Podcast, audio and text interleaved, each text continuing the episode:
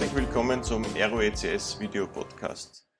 In der heutigen Ausgabe ist Herr Professor Dieter Scharitzer bei mir zu Gast, Assistenzprofessor an der Wirtschaftsuniversität Wien. Herzlich willkommen. Danke für die Einladung, freue mich.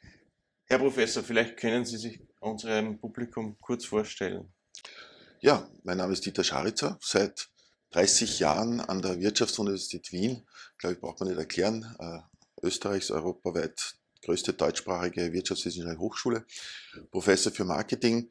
Ähm, auch Marketing ist bei uns groß. Wir haben allein knapp 100 Leute im Department Marketing, weil wir die unterschiedlichsten Disziplinen vom strategischen Marketing, internationalen Marketing, vom Handel bis zur eben Digitalisierung alles versuchen abzudecken. Ähm, mein zweites Standbein an der Wirtschaftsuniversität Wien ist die Executive Academy. Wir machen auch berufsbegleitend, also nicht nur im klassischen Bereich des ordentlichen Studiums Ausbildung für Berufstätige, Marketing und Sales beispielsweise oder Tourismus, Eventmanagement. Schwierige Branche momentan, mhm. aber äh, gerade dort die Leute fit zu machen, fit zu halten, äh, ist unser Thema und macht viel Spaß. Jetzt drängt sich natürlich gleich die erste Frage auf. Äh, an der Universität die, sind die Corona-Zeiten natürlich auch ausgebrochen. Wie geht es denn Ihnen, wie geht es denn Ihrem Institut, wie geht es den Studenten mit Corona? Das muss man jetzt zweiteilen. Äh, Im Grunde genommen folgen wir demselben Lauf wie wahrscheinlich viele Betriebe in Österreich seit dem ersten Lockdown im März. Äh, ähm, haben wir auch einen Digitalisierungsboost gehabt. Wir sind also ganz, ganz rasch von der Präsenzlehre in die Distanzlehre mit Unterstützung von Zoom, mit Teams, mit anderen äh, Technologien der Videokonferenz. Ähm, jetzt fangen wir am 1. März das Sommersemester 21 an und sind quasi dann eigentlich den, das dritte Semester in der Distanz. Äh, so könnte man jetzt sagen, mit kleinen Unterbrechungen, äh, eigentlich hat sich die Lehre, Präsenzlehre aufgehört. Ähm, und das muss man jetzt aus zweierlei Sicht gewichten. Das ist aber aus dem Feedback der Studierenden trotzdem sehr positiv wenn die Studenten jetzt keine Studentenpartys mehr feiern können und eigentlich eingeschränkt in ihrer Mobilität sind, merkt man das am Studienerfolg? Geht, geht mehr weiter bei den Studenten? Also es ist schwer zu sagen, die Studenten, ich kann es jetzt für die WU sagen, ja, mhm. ähm, äh, in der Zeit des Lockdowns und der Einschränkungen ist, glaube ich, keinem Studierenden bei uns äh, das Angebot beschränkt worden. Also dass die Situation war einmal grundsätzlich für keinen ein Anlass, langsamer zu studieren, etwas mhm. nicht machen zu können. Ähm, Ob es jetzt Spaß macht, das muss sich jeder äh, selber beurteilen. Das ist sicher, äh, ich habe selber zwei studierende Mädels, ähm, äh, das fällt natürlich, ja, aber geht in anderen Fakultäten auch hervorragend. Äh, ich selber bemerke, dass die Studierenden teilweise schon schneller werden, effizienter werden. Ich habe so viele Bachelorarbeiten in meinem Fach betreut im letzten Jahr wie sonst nicht. Jetzt möchte ich ein bisschen mehr eingehen auf Ihre, auf Ihre Funktion, auf Ihre Expertenwissen äh, zum Thema Marketing. Äh, wir leben ja in einer sehr dynamischen Zeit. Äh, die letzten 10, 15 Jahre haben wir unglaubliche technologische Entwicklung äh, hinter sich. Wie hat sich denn das, Marketing gewandelt, das klassische Marketing gewandelt im, im Laufe der Zeit jetzt hin zu mehr Social Media hin zu digitalen Medien, weg von den, oder weg von den klassischen Medien. Wie sehen Sie das? Ähm, also, wenn sich persönlich mal sagt, das, jetzt, das klingt vielleicht auf den ersten Blick enttäuschend, äh, äh, in den 80er, 90er Jahren, wie ich Marketing studiert habe, haben wir halt gesagt, Marketing ist kundenorientierte Unternehmensführung. Wir denken an den Kunden, Customer First. Wir überlegen uns, was wir ihm verkaufen können, bevor wir das Angebot stellen. Und äh, ehrlicherweise ist es heute das noch immer. Marketing hat immer noch das Thema dieser kundenorientierten Kundennähe, aber, und das ist, glaube ich, der wirkliche Fortschritt, äh, jetzt wird es ernst genommen. Ähm, in den 80er Jahren, 90er Jahren war es immer noch dann schnell zu verwechseln mit Hard-Selling, so nach dem Motto, ja, also Kundenorientierung ist gut, aber verkaufen müssen wir sie. Äh, jetzt ist zum Beispiel das ganze Thema des, äh, der Digitalisierung, des Data-Driven Marketings, einer Multi-Channel-Strategie fußt immer, wenn es ein Erfolg sein soll, auf dem Thema, wie gut kennst du deinen Kunden. Das heißt, wenn du die Hausaufgaben nicht hast, dann sitzt du vom Datenfriedhof. Big Data wird ja oft falsch verstanden. Viele Daten, Das geht heute in dem stark äh, entwickelten EDV-Zeitalter ganz schnell. Daten sammeln, überhaupt kein Problem. Nur der Engpass ist ja immer noch aus den Daten relevante Informationen und dann vor allem auch relevante Maßnahmen zu generieren. Das heißt, wir brauchen eigentlich heute noch mehr die intelligenten Burschen und Mädels, die aus den Daten das herausholen, was wir als Managemententscheidungen dann brauchen, um letztendlich beim Kunden erfolgreich anzukommen. Und da muss ich sagen, äh, es geht immer nur um dasselbe. Wenn Sie heute äh, Höhle der Löwen schauen, wenn Sie heute äh, zwei Minuten, zwei Millionen schauen, ganz kurz in zwei Minuten festzustellen, wie spreche ich Kunden an, wen spreche ich an, was ist das Offer, was macht den Unterschied, wie positioniere ich mich das haben die Lehrbücher der 60er, 70er Jahre schon gehabt. Nur jetzt gibt es die Technologien, wo wir es machen.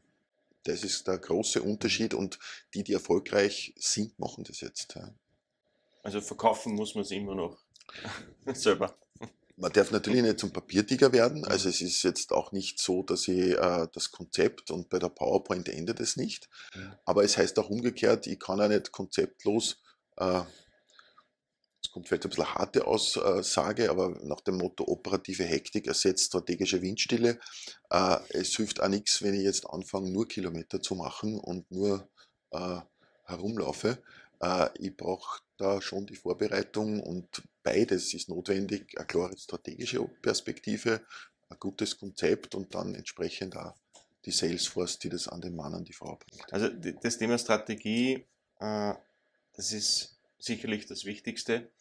Wenn jetzt Unternehmen sich überlegen, ihren Marketingauftritt zu gestalten, ich glaube, da gibt es ja große Unterschiede, ob ich jetzt B2B, klassisches äh, Marketing von Kunden zu, von mhm. Unternehmen zu Unternehmen mache oder Endkundenmarketing mache. Mhm. Wenn Sie sich jetzt diese Social Media oder, oder Internetplattformen anschauen, würden Sie sagen, es gibt Unterschiede, wo ein Unternehmen welche Art von Marketing machen sollte? Natürlich, es gibt immer, also für mich gibt es dieses goldene Dreieck. Es gibt das Ziel, es gibt die Strategie und es gibt die Maßnahme. Ja? Und ich glaube, in dem goldenen Dreieck müssen die Entscheidungen zusammenpassen. Äh, wenn ich nicht weiß, wohin ich will, dann werde ich dort nicht ankommen. Das heißt, das ist schon klar, das ist wie bei einer Reise. Wir fahren, äh, wir wollen nach New York, aber dann werden wir uns wahrscheinlich nicht ins Auto oder den Bus setzen, weil maximal zum Flughafen, aber das wird es nicht, wenn ich das falsche Verkehrsmittel wähle. Wenn man den Begriff Strategie ein bisschen entzaubert, dann ist das aber genau der Schlüssel, der für mich heißt, denken in Optionen. Das heißt, äh, es ist auch nicht sinnvoll, dass ich sage, äh, die Maßnahme gut umsetzen. Äh, ich kann perfekt eine Werbekampagne genauso wie eine Social-Media-Kampagne machen. Die Frage ist, ist das richtig in der Option? Mhm. Ist das der richtige Weg zum Ziel? Ja? Ähm, bleiben wir bei der Reise. Sie wollen nur an die Adria. Sie können jetzt sagen, was sind meine Optionen? Ich fahre mit dem Bus, ich fahre mit der Bahn, ich fliege bis Venedig oder ich fahre mit dem Auto oder der Auto stoppen. Das wäre die strategische Geschichte. Die Frage ist, ob es günstig ist oder nicht. Strategien sind nie richtig oder falsch. Die Frage ist, günstig oder nicht. Wie viel Zeit habe ich? Habe ich eine Möglichkeit, überhaupt dorthin zu kommen? Das heißt, wenn Unternehmen sich die strategische Frage stellen, dann stellen sie in Wirklichkeit die Frage, ist diese Option für mich günstig oder nicht? Dann, wenn diese Optionenfrage gelöst ist, kommt die Umsetzungsgeschichte. Also wenn man jetzt Social Media hernimmt, Social Media ist sicher ein B2C, ein, ein Kundeninstrument, funktioniert eher schlecht äh, im Bereich der B2B-Akquisition. Äh, wenn ich eher auf Kunden und Haushalte und Konsumenten losgehe, passt es. Da muss ich jetzt nur mehr eine gute Kampagne machen. Im Vergleich des ersten Beispiels ich fahre mit dem Auto, gute Idee, ich muss sicher Auto fahren können. Äh, wenn die Option allerdings günstiger wäre, in ein B2B-Kundengeschäft zu gehen, muss ich mir das schon mal ganz anders überlegen, ob ich überhaupt mit dem geeigneten jetzt Social Media Repertoire den Kunden erreiche. Vielleicht sind dort äh, ein Verkaufsaußendienst, eine sehr klassische Ansprache über äh, Sales-Konferenzen und sonstige Dinge viel schlauer weil auf Facebook werde ich nichts reißen. Und wenn ich jetzt hergehe und sage immer Social Media, wenn wir vielleicht gleich da anhaken, genau das ist ja die nächste strategische Entscheidung. Das ist ja heute ausdifferenziert, wie alle Medien ausdifferenziert sind, ja, äh, wo ich mir immer überlegen muss, welche Community steht hinter diesem Medium. Äh, Facebook ist ein privates Medium. Äh, die Leute fühlen sich sogar eher gestört, wenn ich dort mit einer zu pushy Sales-Strategie daherkomme und die wird dann halt gelockt oder entfriended und geblockt. Äh, wenn ich jetzt auf Xing oder LinkedIn gehe, wo ich sage, eigentlich tummelt sich dort meine Zielgruppe, Management, Geschäftsführungen, Geschäftsführerinnen, Geschäftsführer, äh, dann sieht man schon, wie häufig es derzeit und wie häufiger als vorher hier plötzlich das auch als Kommunikationskanal im B2B-Bereich gesehen wird. Also nochmal, ohne die Strategie, ohne die Frage, ist das für mich günstig oder welche Optionen habe ich, kann ich nicht entscheiden, ob die Maßnahme erfolgreich sein kann. Jetzt sieht man ja, wenn wir kurz beim B2C äh, bleiben, speziell auf Instagram, unglaublich viele Influencer oder Influencerinnen, die, die dort, das ist ja im Moment, glaube ich, sehr, sehr hype, die dort Waren promoten, subtil versuchen, äh, Werbung zu machen. Was halten Sie denn von, von dieser Art, Werbung und Marketing zu machen? Also ich glaube grundsätzlich, um auch was Positives dazu zu sagen, sind Influencer ein Kind der Zeit, auch der digitalen Zeit, die den großen Vorteil haben, dass sie an und für sich glaubwürdiger sein sollten. Wenn, unter, wenn Unternehmen kommunizieren, wenn Unternehmen werben, denkt sich der Konsument, die Konsumentin, naja, klar, also die werden jetzt nichts Schlechtes zum Produkt sagen und die müssten das jetzt bewerben. Äh, wenn jetzt der Nutzer selber äh, das referenziert, das ist aber ähnlich wie die Referenzierungen, die User-Comments bei Amazon-Verkaufsplattformen oder User-Kommentare woanders, dann haben die grundsätzlich immer mehr Glaubwürdigkeit, weil ich sage, ja, eigentlich, äh, wenn der Nutzer sagt, einer wie du, ich und du, wird das schon stimmen. Das große Thema und die Gratwanderung der Influencer ist das, und das ist aber ähnlich der Journalistinnen und Journalisten im Bereich der PR. Äh, sie sollten sich eigentlich nicht kaufen lassen, beziehungsweise sie dürfen nicht als gekaufte Meinungen gelten. Sind Sie für Kennzeichnungspflicht, wenn es um bezahlte Aktivitäten geht? Äh, grundsätzlich glaube ich, wäre das ein sinnvoller Weg, weil im Sinne der Transparenz, äh, gerade im digitalen Bereich, gerade in Social Media, heute in der Früh, in den Nachrichten, äh, wo man jetzt mit der Plattform TikTok kehrt ins Gericht geht, weil sie den Jugendlichen gegenüber quasi versteckte Werbung nicht deklarieren. Also ich glaube, man kann da nicht sagen, ja, einmal geht's, einmal geht's nicht. Da sollte die Kommunikationsbranche eine gerade Linie haben und das als solches identifizieren. Ja. Sie, haben, Sie haben vorhin schon erwähnt, äh, das Thema Daten sammeln, Daten korrelieren, Big Data.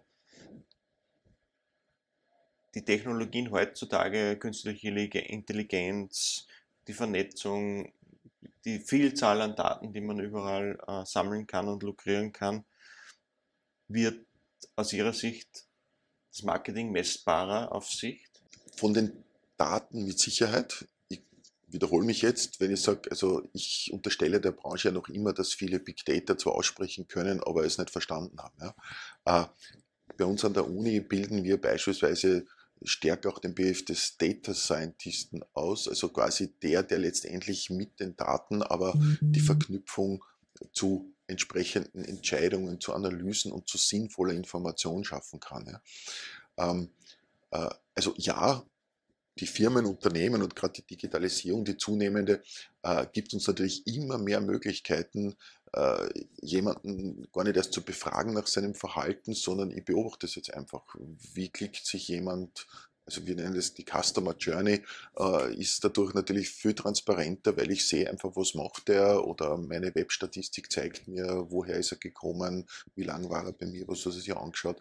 Ich kann heute jeden Kauf in jedem Webshop äh, haarklein äh, de, ähm, äh, verfolgen. Es kostet nämlich nichts extra, braucht man nur die Daten entsprechend sammeln, kann dann zum Beispiel mit Remarketing dort nochmal einen Push geben, jemand hat was im Warenkorb liegen, aber nicht ausgecheckt, also viele Möglichkeiten. Äh, der große Unterschied, denke ich mir, und deswegen macht trotz Google und Konsorten ist zum Beispiel die Marktforschung, das ist jetzt meine mein selbstständige Tätigkeit meines Unternehmens TQS.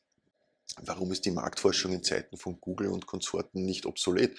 Naja, ich kann nicht sagen, warum. Ich kenne die Motive nicht. Äh, ich sehe nur, dass der dort war und nach zehn Sekunden wieder abgesprungen ist. Aber damit endet die Möglichkeit, dieser Daten. Äh, und jetzt wäre die Frage der Motivforschung des Themas Reason Why. Na, warum ist denn das jetzt passiert? Ähm, hat er das nicht gefunden, was er wollte? War es die Usability der Webseite? Äh, war das, was er gesucht hat, eben nicht da? Ist er schon falsch gekommen. Ja? Äh, also dieses zum Beispiel in der Marktforschung sind wir in der qualitativen Frage, in der Frage der Begründung, warum ist es denn so, äh, meistens noch äh, unentbehrlicher als davor, weil ich habe jetzt viele Daten, ich muss halt irgendwann einmal mit dem Konsumenten wieder reden und möchte ihn verstehen. Mhm. Und um ihn besser zu verstehen, ist, ist rein der, das datengestützte Thema nicht ausreichend. Wobei äh, gerade experimentelle Situationen, AB-Testing, Sie haben Kundenclubs und so weiter vielleicht als Thema. Ähm, ich kann heute zwei Kampagnen machen als Experiment. Ich mache eine Verkaufsaktion im Prospekt äh, ab Winterschlussverkauf, Herren, Damen, Oberbekleidung, konkretes Offer und ich mache einer parallelen Gruppe, wie ein Experiment aufgebaut ist, dasselbe Offer mit minus 20 Prozent und von mir ist einer dritten Gruppe mit minus 10 Prozent. Dann kann ich allein aufgrund der Daten entscheiden, funktioniert die Promotion grundsätzlich, kaufen die Leute die Bekleidung, kaufen sie schon bei 20% oder erst bei 20%, kaufen sie schon bei 10% und könnte dann sagen, okay, Günstigung, Discount bringt überhaupt was.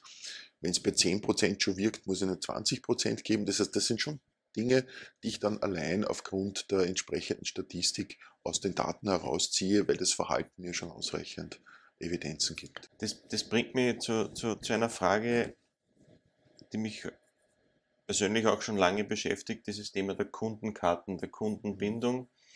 Äh, Sie haben es vorhin schon erwähnt. Kundenkarten sind ja Fluch, oder, Fluch und Segen gleichzeitig. Ja? Das heißt, man gibt Vergünstigungen auf der einen Seite als Konsument, aber man opfert damit äh, seine Daten oder man gibt seine Daten her äh, auf der anderen Seite. In, im, Im Zusammenhang mit Marktforschung, mit, mit, mit verschiedenen Dingen kann man sicherlich sehr gut aus, herausfinden, ausheben, wie wirken denn Kundenkarten auf die Kunden? Treibt das wirklich an? Jetzt gibt es ja das gute Beispiel äh, von, von verschiedenen Kundenkarten in Österreich, Immer wieder wird was Neues erfunden, was Neues eingeführt. Punkte, Sammelsysteme etc. pp. Treibt das wirklich die Kunden in, in die richtige Richtung? Ich glaube, es ist eine Frage, was ich möchte. Einerseits sind sie natürlich klassische Möglichkeiten der Kundenbindung, wo ich einfach Anreize setze, eher beim, bei der Firma A äh, ins Geschäft zu gehen als bei der Firma B, weil ich mir bei der Firma A durch äh, Bonusaktionen, Treuebonus und so weiter äh, noch zusätzlich Vergünstigungen erwarte. Ja. Äh, auch verschiedenste äh, Sticker-Sammelaktionen sind halt was für die Beruhigung der Jungen in der Familie, wo die Kids jetzt sagen, Mami, wenn du eh einkaufen gehst oder Papi, äh, geh doch zum A, weil das Album möchte ich voll kriegen und den Fleisch, den, Kä den Käse können wir zwar bei BA kriegen, aber dort kriege ich mein Sticker-Album nicht voll. Das ist das eine. Was Unternehmen natürlich, äh, und dafür brauchen sie die Karte, an sich bleibt ein Einkaufskorb ja anonym. Ich habe zwar den Einkaufsbon, ich könnte selbst den analysieren, aber ich weiß nicht, wer, jetzt sind wir wieder bei dem Reason Why, ich kenne die Struktur dahinter nicht. Durch die Karte, wo Sie einmal bei der Registrierung sagen, Wohnort, Alter, vielleicht auch andere soziodemografische Merkmale der Ausbildung, was auch immer da noch angereichert wird. Und sei es dann so Dinge wie, wo kauft denn der noch ein? Oder wo kauft denn die noch ein, bei welcher Bank, bei welcher Versicherung, bei welcher Tankstelle, in welchem Baumarkt, wird sozusagen der Kunde dahinter und vielleicht nicht einmal der Herr oder die Frau ABC, sondern der Typ des Kunden transparenter und ich kann wesentlich besser wieder reagieren. Äh, das Gemeine ist natürlich, man, einerseits der Kunde muss immer noch darauf reagieren auf der anderen Seite nehmen wir nur als Beispiel, der Handel plant eine Aktion mit Bier. Sie können jetzt un unglaublich günstig Bier, wenn Sie eine ganze Kiste nehmen, wird es günstiger, weil Bier zum Beispiel gerne ein Lockprodukt ist. Mhm. Wenn Sie aber jetzt nicht äh, dem Angebot gemäß äh, reagieren, wenn Sie zum Beispiel nur Bier kaufen und sich nicht locken lassen, auch anderes zu kaufen, sagt halt der Handel, na Moment, aber billig Bier verkaufen wollten wir nicht, wir wollten den holen. Ja de facto, der kriegt jetzt keine Bieraktion mehr. Das taucht einfach nicht aus, weil wir natürlich die Information, die Aktion sehr differenziert ausspülen können. Ich kenne jetzt den Herrn Mustermann, die Frau Mustermann und sage, ja, auf Bieraktionen reagiert er falsch, keine Bieraktionen mehr. Also es wird dann schon zweischneidig, je nachdem, was der Handel dann hier, auch wie gut er mit den Aktionen umgeht. Äh, jeder muss halt für sich entscheiden, äh, wie er das macht und da sind wir halt noch immer äh, selber Konsument. Viele Leute hinterlassen, weil sie sich gern mit Facebook und anderen Devices anmelden bei Webseiten. Also der Datenschutz, ich kann nur jemanden schützen, der geschützt werden will. Wenn er es dann selber seine Daten hergibt, dann bitte nicht. Ja? Also, und so gesehen muss sich jeder überlegen, kaufe ich jetzt in der Aktion, ist mir der Sticker äh, für meine Kinder Mehrwert, zum Handel A und nicht zum Handel B zu gehen. Äh, ich werde nicht abgeführt und gefesselt und dorthin gezerrt. Aber es ist natürlich eine, auch durch die Digitalisierung schon sehr conveniente Kundenbindungsaktion und Lenkungsaktion. Also je mehr Daten da sind, umso einfacher ist es für die Konzerne Natürlich. vorherzusagen, was, was sie morgen einkaufen werden. Ja, wobei auch da gibt es natürlich äh, die Diskussion und jetzt im Sinne auch von Ethik und von Datenschutz, äh, plötzlich wird auch den Menschen bewusster, hoppla, also so ganz egal soll es mir nicht sein, wer meine Daten hat. Und gerade so Situationen in Kundenclubs und auch jetzt, äh, ob das jetzt äh, Payback oder Jö ist, äh, die haben natürlich jetzt auch schon aufgrund der DSGVO ein Problem weil sie ja nicht beliebig jetzt ihre Daten hier hin und her schicken können. Also ich glaube, dass da jetzt natürlich, ob es jetzt durch die EU oder durch nationale Datenschutzinitiativen, auch da langsam die Leute sensibler werden und sagen, also so ganz egal ist es mir nicht, wer wann, wo und wie mit meinen Daten umgeht. Und nur weil es dem einen gegeben hat, gehe ich nicht davon aus, dass es sofort der andere auch nützt. Wenn sie natürlich umgekehrt wieder, jetzt sind wir bei dem ähm, eigenverantwortlichen Bürger, wenn sie natürlich dem zustimmen, wer soll sie dann schützen? Ja? Sie haben es vorhin schon erwähnt, äh, Sie haben ja, Sie betreiben ja selbstständig ein Unternehmen, die DQS. Vielleicht können Sie uns ein bisschen was erzählen, was Sie da machen. Sie haben es eh schon, eh schon erwähnt. Danke für die Möglichkeit, auch ein bisschen was zum Thema ähm, Unternehmensberatung, Marktforschung äh, zu sagen. In meiner Rolle mit TQS, Research und Consulting, versuchen wir dieses Beste aus beiden Welten zu verbinden. Einerseits die Daten zu generieren, den Unternehmen zu helfen, die richtigen Fragestellungen zu sehen und dann aber mit denen auch was anzufangen. Dort bieten wir alles, was die Marktforschung kann, an. Quantitative Befragungen von Online, Telefon, persönlich bis qualitative Studien. Äh, aber aus der Marketing-Sicht geht es im Wesentlichen schon auch wieder darum, egal ob bei B2B oder B2C, den Kunden zum Beispiel besser zu verstehen. Also wie Sie gesagt haben, aktuelle Studie, äh, wir machen in Corona-Zeiten einmal äh, im Quartal eine repräsentative Befragung, so denkt Österreich und versuchen die Lebenswelten der Österreicherinnen und Österreicher besser zu verstehen, jetzt in dieser Zeit, aber auch, was heißt es für manche Industrien. Äh, zum Beispiel einfach äh, die psychologische Ebene. Ja. Ähm, die Angst ist groß, aber überdeckt vielleicht manches, was es schon auch noch gibt. Wir haben es gerade für eine große Versicherung in Österreich äh, eine Studie zum Weltkrebstag gemacht. Die Leute fürchten sich halt mehr über Corona als über andere schwere Erkrankungen, was nicht so gut ist, weil man auf die Vorsorge mhm. äh, verzichtet äh, und sich vielleicht auch nicht so verhält. Äh, gleichzeitig zeigt sich natürlich äh, dieser Trend der Digitalisierung, der im Lockdown, aber auch grundsätzlich jetzt dem Web- und E-Commerce äh, viel Zulauf verschafft. Und dort ist es halt wirklich die Frage, wie geht der stationäre Einzelhandel damit um? Äh, dass die Leute, die jetzt durchaus äh, mal probiert haben, wie ist es denn, äh, online zu kaufen, merken, es geht schnell, das ist sicher, das ist teilweise günstig und bequem, auch nicht schlecht. Ja? Wie hole ich die wieder zurück? Die Antwort sind schon gleich wieder so Dinge, wo wir entdecken, naja, der Kunde wird halt äh, Hybrid und Multichannel. Ja? Also aus Unternehmenssicht wird etwas ganz sinnvoll.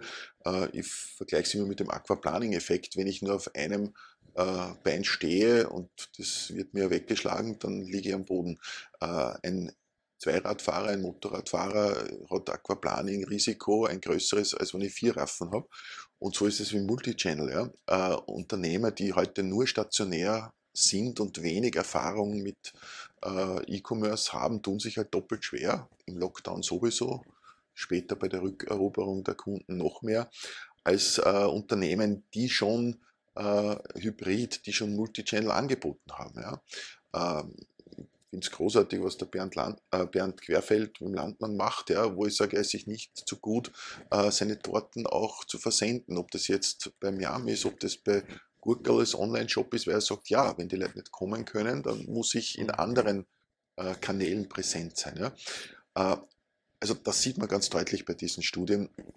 Wir können viel sagen über Mobilitätsverhalten, wo man auch sagt, äh, äh, der Österreicher sieht momentan das eigene Auto wieder sicherer, Fahrrad im Sommer sicherer als den öffentlichen Verkehr oder die Bahn. Sieht man natürlich auch mit dramatischen Einbrüchen der Nutzung. Auf der anderen Seite, wir machen seit Jahren die Studien für die ÖBB, ganze Konzernmarktforschung zum Thema Kundenzufriedenheit. Die, die mit der ÖBB fahren, finden das super. Pünktlich, sicher, mhm. zuverlässig. Also genau hier den Kunden ähm, auch richtig einschätzen zu können. Das ist unser Thema in der Marktforschung, aber auch die Ergebnisse zu übersetzen für äh, den Auftraggeber. Wenn man sich das Thema der Investitionsprämie zum Beispiel anschaut, wäre das nicht ein spannender Bereich, das zu analysieren? Wie, wie greift die Prämie? Was hat das bei den Unternehmen ausgelöst in Richtung Digitalisierung, Investitionsschub? Hat sie wirklich was bewegt am Ende des Tages?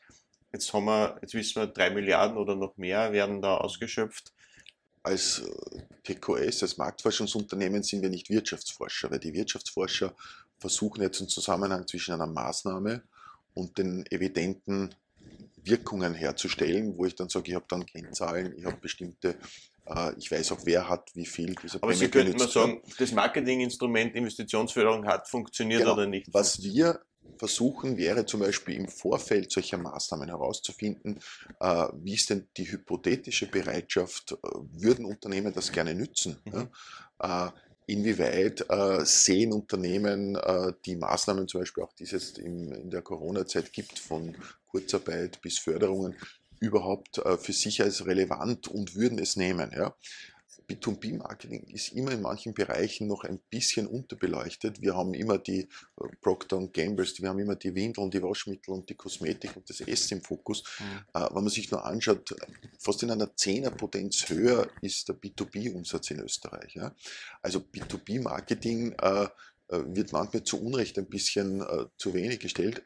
Äh, und dort ist natürlich aber genauso das Thema Know Your Customer, wie gut kennst du deinen Kunden, die Motive des Kunden und was ist der Schlüssel, um entsprechend äh, den Umsatz oder den, den Kunden anzustoßen, der dann bei dir Umsatz generiert. Ja.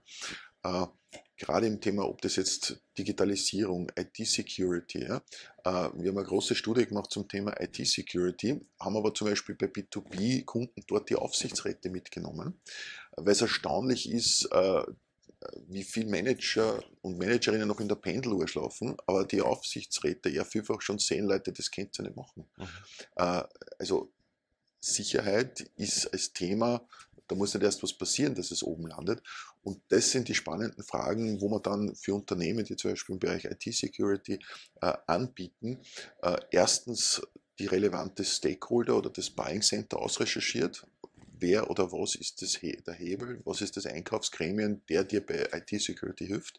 Das war ein Auftrag der Studie. Und das andere ist, wo stehen denn die? Wie relevant ist das Thema? Da bin ich jetzt auch immer äh, dieses Schwarz oder Weiß. Es gibt eben kein Entweder-Oder. Es muss nicht zwingend für alle gleich relevant sein, aber wo ist es vielleicht äh, schon relevanter oder wo wäre auch das Potenzial größer? Genau das ist unsere Aufgabe, hier äh, das Thema Potenzial einfach stärker zu äh, erheben, zu messen. Dann natürlich auch im Sinne von Erfolg und Wirkung äh, das weiter zu tracken und sagen, das hat funktioniert. Das war eine gute Aktion. Jetzt haben wir sehr lange geplaudert. Äh, vielen Dank für die, für die sehr interessante Sicht, äh, die Sie uns vermittelt haben. Sehr spannende Eindrücke. Vielleicht zum Abschluss, vielleicht können Sie uns ein bisschen was über, über sich privat, über die Person der Scharitzer erzählen, interessiert ja auch immer wieder alle ein bisschen Blick, Blick hinter die Kulissen. Dieter Scharitz ist einer wahrscheinlich der vielen äh, äh, Nicht-Wiener in Wien. Ich komme aus Oberösterreich, habe, weil auch die Eltern meiner Frau dort sind immer noch gute Beziehungen äh, und einen Zweitwohnsitz am Attersee. Also kenne auch da beide Welten, sehe, wie wir als Wiener manchmal behandelt werden, sehe aber, dass manche aus den Bundesländern zu Recht äh, wahrscheinlich den Wiener ein bisschen anders sehen. Ähm, ich habe drei Kinder, die Gott sei Dank äh, Homeschooling eines äh, Schülers in der siebten Klasse schon ein bisschen anders sehen. Also die sind schon selbstständig und zwei äh, studierende Töchter. Also in dem Zusammenhang äh, äh, sind wir jetzt in der Krise genauso betroffen oder gut oder schlecht aufgestellt wie viele andere. Ähm, an sich äh, schätze ich es sehr, die zwei Welten, die ich auch hier äh, angestellt habe, weil wenn du ein neugieriger Mensch bist und äh, auch siehst, was wiederum in Wien möglich ist, in der Großstadt möglich ist und gleichzeitig die Augen nicht ganz verlierst, was ist auch abseits in den Bundesländern ein Thema, dann, dann ist es ganz spannend, auch im Bereich Marketing zu arbeiten. Wir machen sehr viel Behördengeschäft, wir machen sehr viel öffentliches Marketing, äh, wo wir natürlich auch die, den politischen Hintergrund stärker sehen, als äh, wir zum Beispiel in Oberösterreich den Industriebereich Linz-Wels-Steyr äh, doch ganz stark als Industrie äh, und gewerbliche Tätigkeit sehen. Also so gesehen äh, vielleicht auch die verschiedenen Welten äh, die Welt des Universitätsprofessors, des Lehrers und aber auch die Welt des Unternehmensberaters, der dann nicht nur gescheit reden kann, sondern der auch den Proof, den Beweis setzen muss. Also dieses Spannungsfeld äh, genieße ich eigentlich sehr, bin froh, dass ich es machen kann. Und wie gesagt, solche äh, Gesundheitskrisen, die uns alle trifft, und wir sprechen ja auch häufig von diesen Disruptionen, digitale Disruption, gesellschaftspolitische Disruptionen eigentlich immer was Schlechtes. Es wird was zerstört, äh, aber man muss halt auch aufgestellt sein. Und äh, ich stehe halt auf dem Standpunkt, äh, es wird weitergehen. Die Frage ist jetzt vielleicht nicht so, wie es war. Ich halte eines der schlechtesten Aussagen in der Zeit des letzten Jahres bezüglich Corona zurück zur Normalität. Ich glaube, das ist rein kommunikativ ganz schlecht, weil es immer heißt, äh, da gibt es wieder etwas zurück, wir müssen das Verlorene wieder gewinnen, das ist jetzt schon richtig, aber ich glaube, es geht Blick nach vorne. Ich glaube, die Disruption zerstört etwas und da kommt was Neues und da muss man aufgestellt sein. Ja? Und wir sind super aufgestellt an der WU, müssen wir mit dem Neuen einfach gut arbeiten. Ich glaube, wir sind super aufgestellt in meiner Firma TQS, wir haben uns privat gut aufgestellt. Meine Kinder müssen sich aufstellen, egal ob sie jetzt in der Schule den, die Tanzschule noch äh, vermissen, die es halt nicht gegeben hat und im Studentenleben das eine oder andere vermissen. Aber ich glaube, das Aufgestelltsein ist sozusagen mhm. das Thema unserer Zeit und da dürfen wir äh, nicht auf eine Verordnung warten, das muss jeder mit sich selber ausmachen. Perfekter Schlusswort. Vielen Dank. Ich sage danke, danke fürs Gespräch von Oberösterreicher zu Oberösterreicher, hat mich sehr gefreut. Ich auch. Danke. danke.